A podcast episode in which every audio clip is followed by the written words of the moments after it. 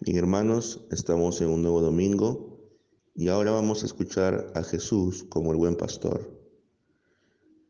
¿Por qué Jesús se presenta como el buen pastor? ¿Cuál es la diferencia entre el pastorado de Jesús y otros pastorados? ¿Quiénes eran los pastores en el antiguo Israel?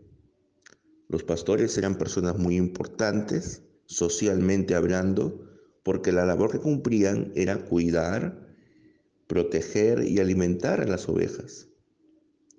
Pero a pesar que eran personas que cumplían una labor social importante, muchas veces no eran reconocidos. Así también Jesús se presenta como un buen pastor para su pueblo. Pero así como estos pastores, también él no sería reconocido por la multitud. ¿Cuál era la labor de estos pastores? Proteger a las ovejas de los ladrones, protegerla de, de, otros animales depredadores como los lobos y buscar pastos para ellas, conducirlas a lugares donde haya pastos para que ellas puedan comer y descansar. Entonces, por un lado, la labor del pastor es protección y por el otro lado es nutrimiento. Ambas cosas tienen que ir de la mano. Protección y nutrimiento, alimentación. Y entonces Jesús se considera como ese buen pastor. Pero él es un pastor que no solamente está con las ovejas por un salario que se le pueda dar, sino que él ha llegado a tal punto de conexión con ellas que es incluso capaz de dar su vida por ellas. Es decir, cuando hay un peligro, cuando hay algún problema, él no huye, él no las deja, porque es tal el amor que Él tiene por sus ovejas que es capaz de morir para que sus ovejas puedan encontrar esa paz, puedan encontrar esa seguridad que necesitan y estar protegidas siempre de los lobos de afuera. Todas estas imágenes que eran conocidas para los israelitas de esa época también pueden ser aplicadas para nosotros hoy en día en relación a los pastores. Por eso es que al ministro, al presbítero que enseña y predica la palabra de Dios, comúnmente se le conoce con el nombre de pastor. Y ese título, pastor, ejemplifica la labor que esta persona realiza. La labor, en primer lugar, es una labor de protección. ¿Pero protección contra qué? Contra los lobos que están afuera. ¿Y quiénes serían estos lobos? Bueno, por un lado son los falsos maestros. Son aquellos que quieren engañar al pueblo de Dios con falsas doctrinas. Son aquellos que buscan predicar el Evangelio, pero por ganancia deshonesta. Son aquellos que buscan confundir al pueblo de Dios con ideas novedosas, pero que no han sido parte de la historia de la fe cristiana. Entonces, hermanos, Jesús es el buen pastor y el buen pastor da su vida por las ovejas. Otro peligro que afrontan las ovejas en nuestro mundo actual es que muchas veces estas ovejas son influenciadas por las modas que están afuera de la iglesia, por las modas de este mundo, por la filosofía del mundo. Y esta filosofía les dice básicamente que ellas no deben ser ovejas. Le dicen que ellas tienen que ser libres, que tienen que ser completamente autónomas, independientes, el mundo les está diciendo a estas ovejas, salgan del rebaño. Afuera hay todo un mundo por descubrir. Salgan del rebaño, sean libres, busquen los pastos que ustedes mejor deseen. Pero ¿cuál es el problema con este pensamiento? Las ovejas estarían lo suficientemente capacitadas, entrenadas para buscar pasto por sí mismas se podrían defender por sí mismas de los lobos que están afuera o de los ladrones que las quieren capturar para matarlas. Si las ovejas no tienen un pastor a su lado guiándolas, ¿cuál sería su final? Bueno, probablemente esas ovejas terminarían muertas. Así también, estas, cuando las ovejas cristianas buscan tener una vida conforme a sus propios deseos, conforme a sus propias ideas, alejadas del rebaño, que es la iglesia, entonces van a terminar muertas espiritualmente. ¿Por qué? Porque no tienen una dirección. Y todas las ovejas necesitan ser dirigidas, necesitan ser guiadas por el pastor. Y no hay nada de malo en ser oveja. El problema es cuando nosotros somos ovejas de falsos pastores. Somos ovejas de falsos maestros. El ser oveja implica el reconocer la voz de nuestro maestro, que es Jesús. Y el pastor terrenal que podamos tener es simplemente alguien que habla en nombre del pastor de pastores, del único y perfecto buen pastor, que es Jesucristo. Entonces, si usted escucha en la voz de ese pastor terrenal que tiene, escucha la voz de Cristo y está conforme a lo que dicen las escrituras, usted debe seguirlo. Pero si por el contrario usted escucha que ese pastor terrenal no está hablando conforme la palabra de Dios, usted tiene que dejar ese rebaño, porque ese rebaño no está pastando en pastos correctos. La hierba que está comiendo no es nutritiva, sino es hierba mala, y dañina. Y tiene que buscar otro rebaño donde sí haya un buen pastor que haga su trabajo conforme al modelo de Cristo. No debe buscar formar su propio rebaño, porque es oveja, no es pastor. Y si esa oveja busca ser pastor, entonces pues tendrá que pasar por un entrenamiento, tendrá que pasar por una capacitación, tendrá que ser primero probada para que luego pueda ser pastor y liderar a un rebaño. Una oveja no puede ser pastor de la noche a la mañana. Tiene que pasar por un proceso. Y por eso es de que mientras no haya pasado por ese proceso, es preferible que siga siendo oveja. Y aún hay otros pastores que quizás deberían seguir siendo ovejas y no pastores.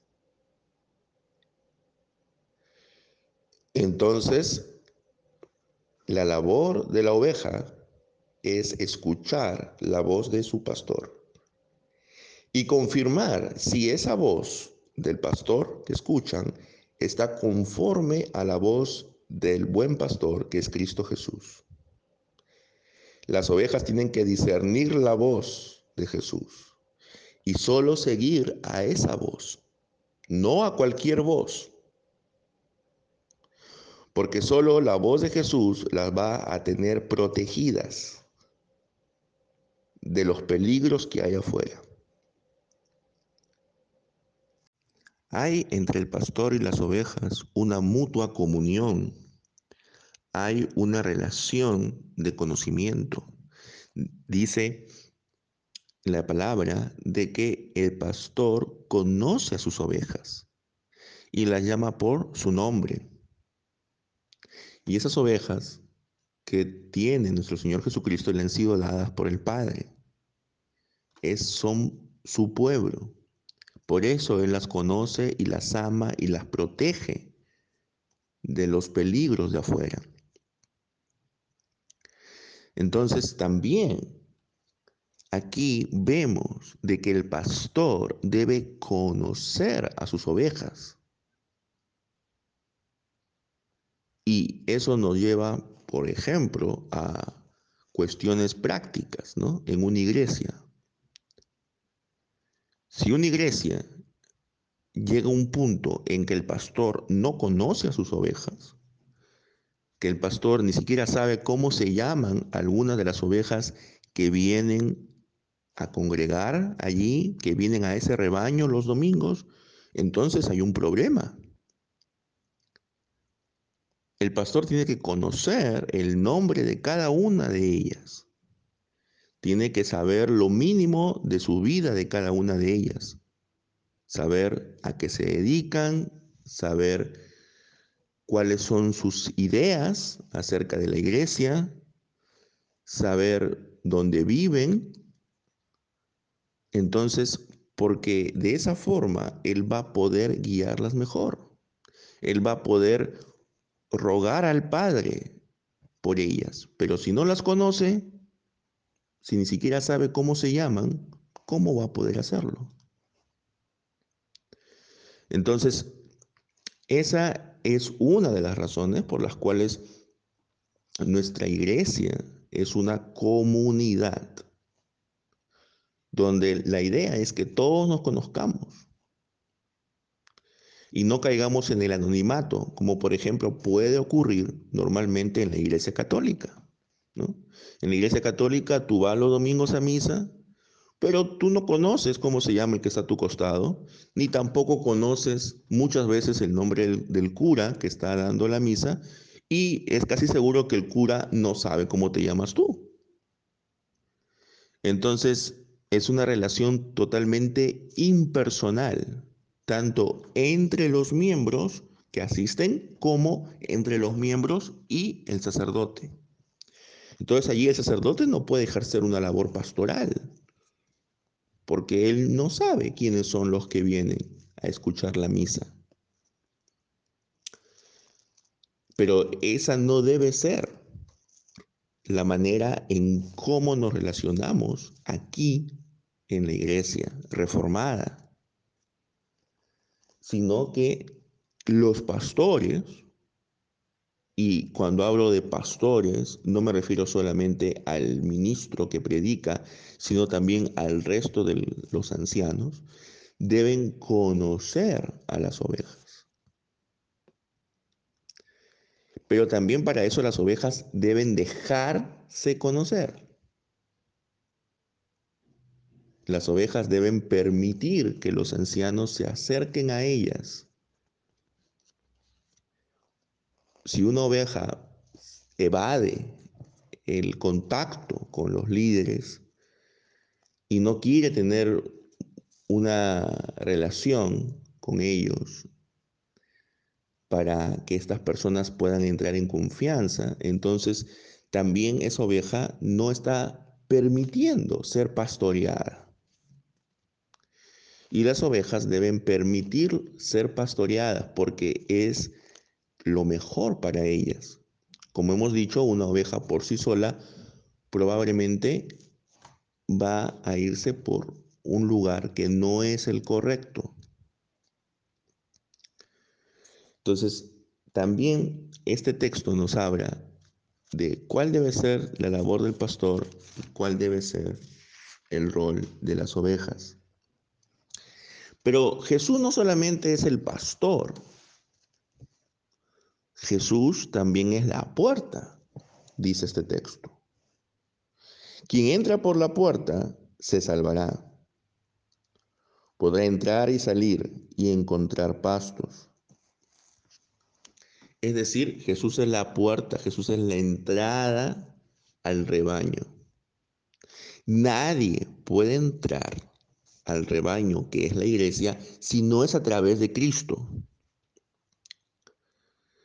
A través de la fe en Cristo. Nadie puede formar parte del pueblo de Dios si no ha creído en Cristo Jesús. Por eso es de que nosotros rechazamos categóricamente la idea de que al final todos los hombres se van a salvar. También rechazamos categóricamente la idea de que todas las religiones conducen a Dios y al final todas las religiones hablan de lo mismo, solo que de diferente forma. No, esa idea debe ser completamente rechazada. Los islámicos y los judíos, por ejemplo, no tienen a Jesús como su pastor. Y tampoco tienen el mismo concepto de Dios que tienen los cristianos. Ellos no creen en la Trinidad, por ejemplo.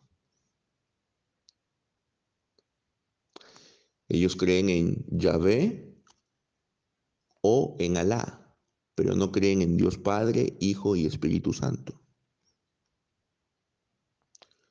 Entonces, solamente a través de Cristo Jesús como Hijo de Dios y Salvador nuestro, podemos entrar dentro del rebaño. No hay otra forma, no hay otro camino, no hay un atajo. Esa es la puerta.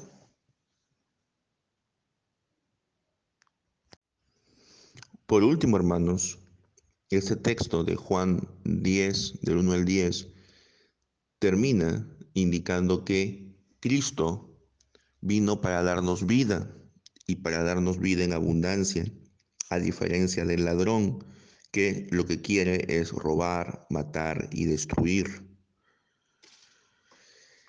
¿Y cuál es esa vida y vida en abundancia que nos ofrece Jesús? Aquí hay que tener también un poco de discernimiento. Justamente estábamos hablando de los falsos maestros. Y algunos de esos falsos maestros están enseñando que esa vida en abundancia de la que habla Jesús es una vida de abundancia material, de que el Hijo de Dios tiene que ser próspero, el Hijo de Dios tiene que ser una persona con riqueza, con propiedades, con bienes, y que todo hijo de Dios debe reclamar eso.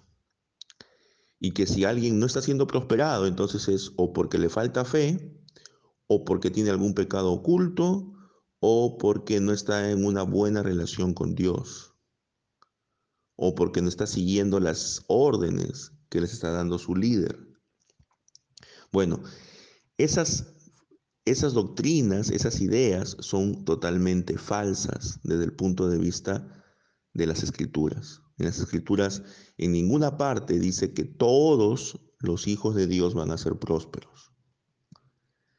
Es más, si leemos las cartas del apóstol Pablo y como hemos leído justamente esta semana la segunda carta a Timoteo, podemos darnos cuenta que en algunas ocasiones los hijos de Dios, y más aún aquellos que van a ejercer el ministerio,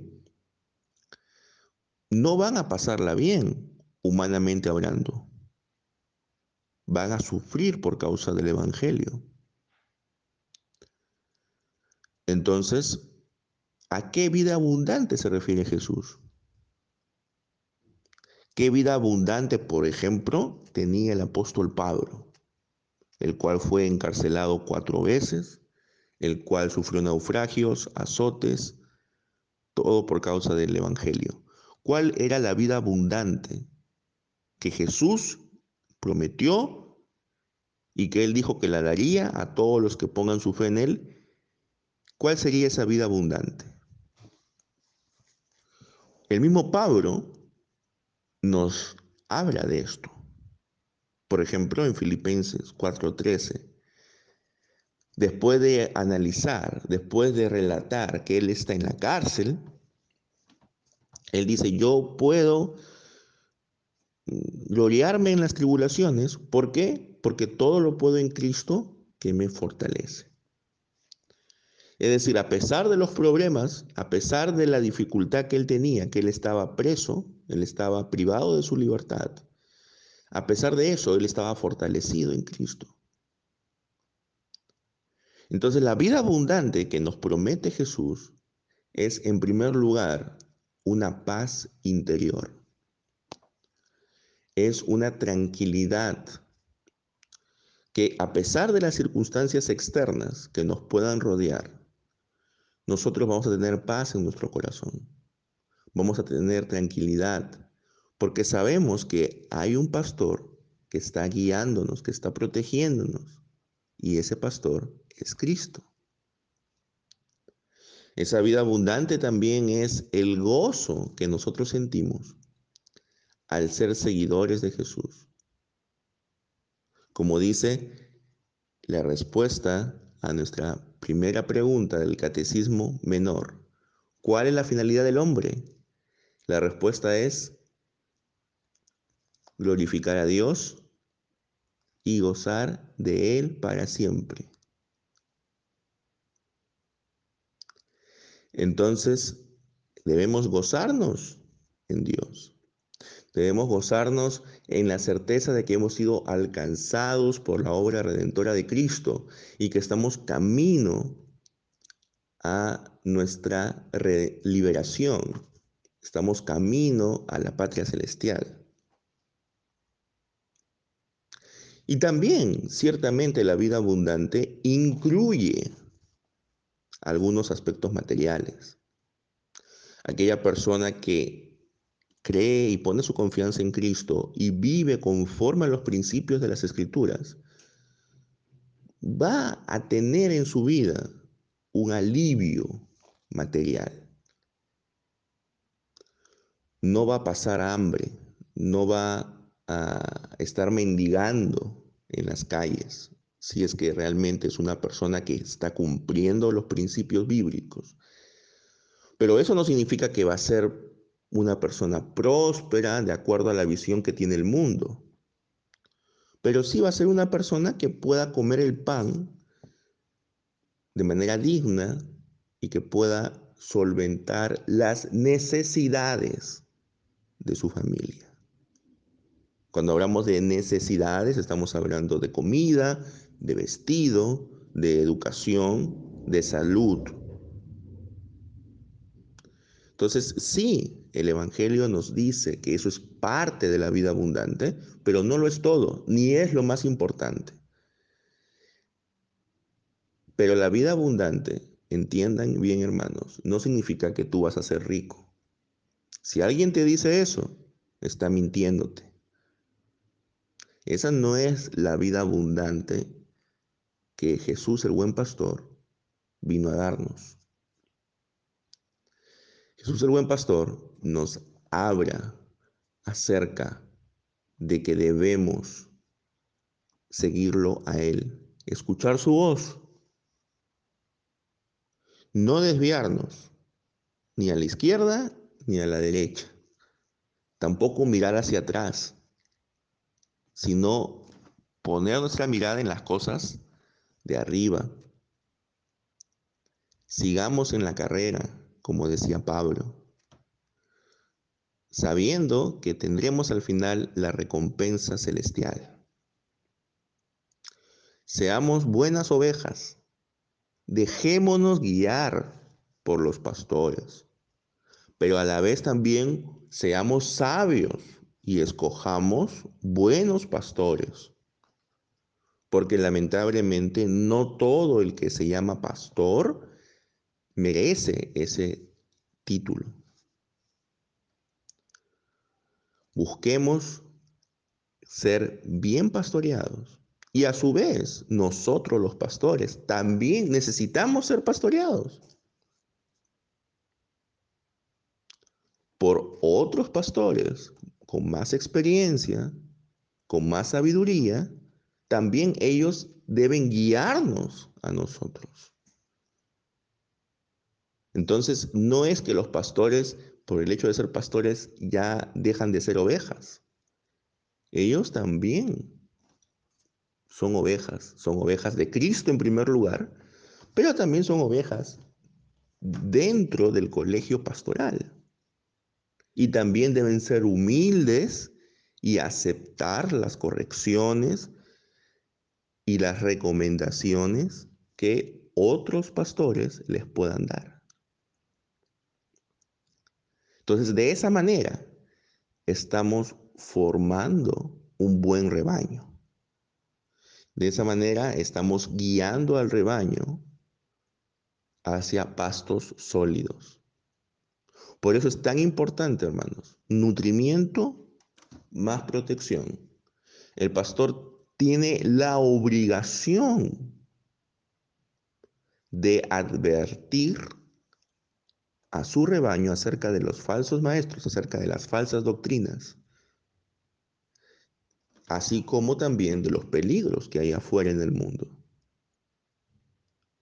Pero al mismo tiempo tiene que nutrir, es decir, tiene que enseñar la palabra. No solamente puede quedarse en la denuncia, en la advertencia, sino a su vez tiene que decir, esto es lo malo y esto es lo bueno, esto es lo correcto. Ambas cosas tienen que ir de la mano para que puedan ser buenos pastores que guíen a su rebaño. Y el rebaño tiene que dejarse pastorear. No hay nada de malo, hermanos, en ser ovejas. El problema de este mundo es de que todos quieren hacer su voluntad. Todos quieren actuar a su manera. Una canción muy famosa de Frank Sinatra justamente se llama así, a mi manera. Yo vivo a mi manera. Pero eso no es lo que dice la palabra de Dios. La palabra de Dios nos da directrices de cómo debemos vivir.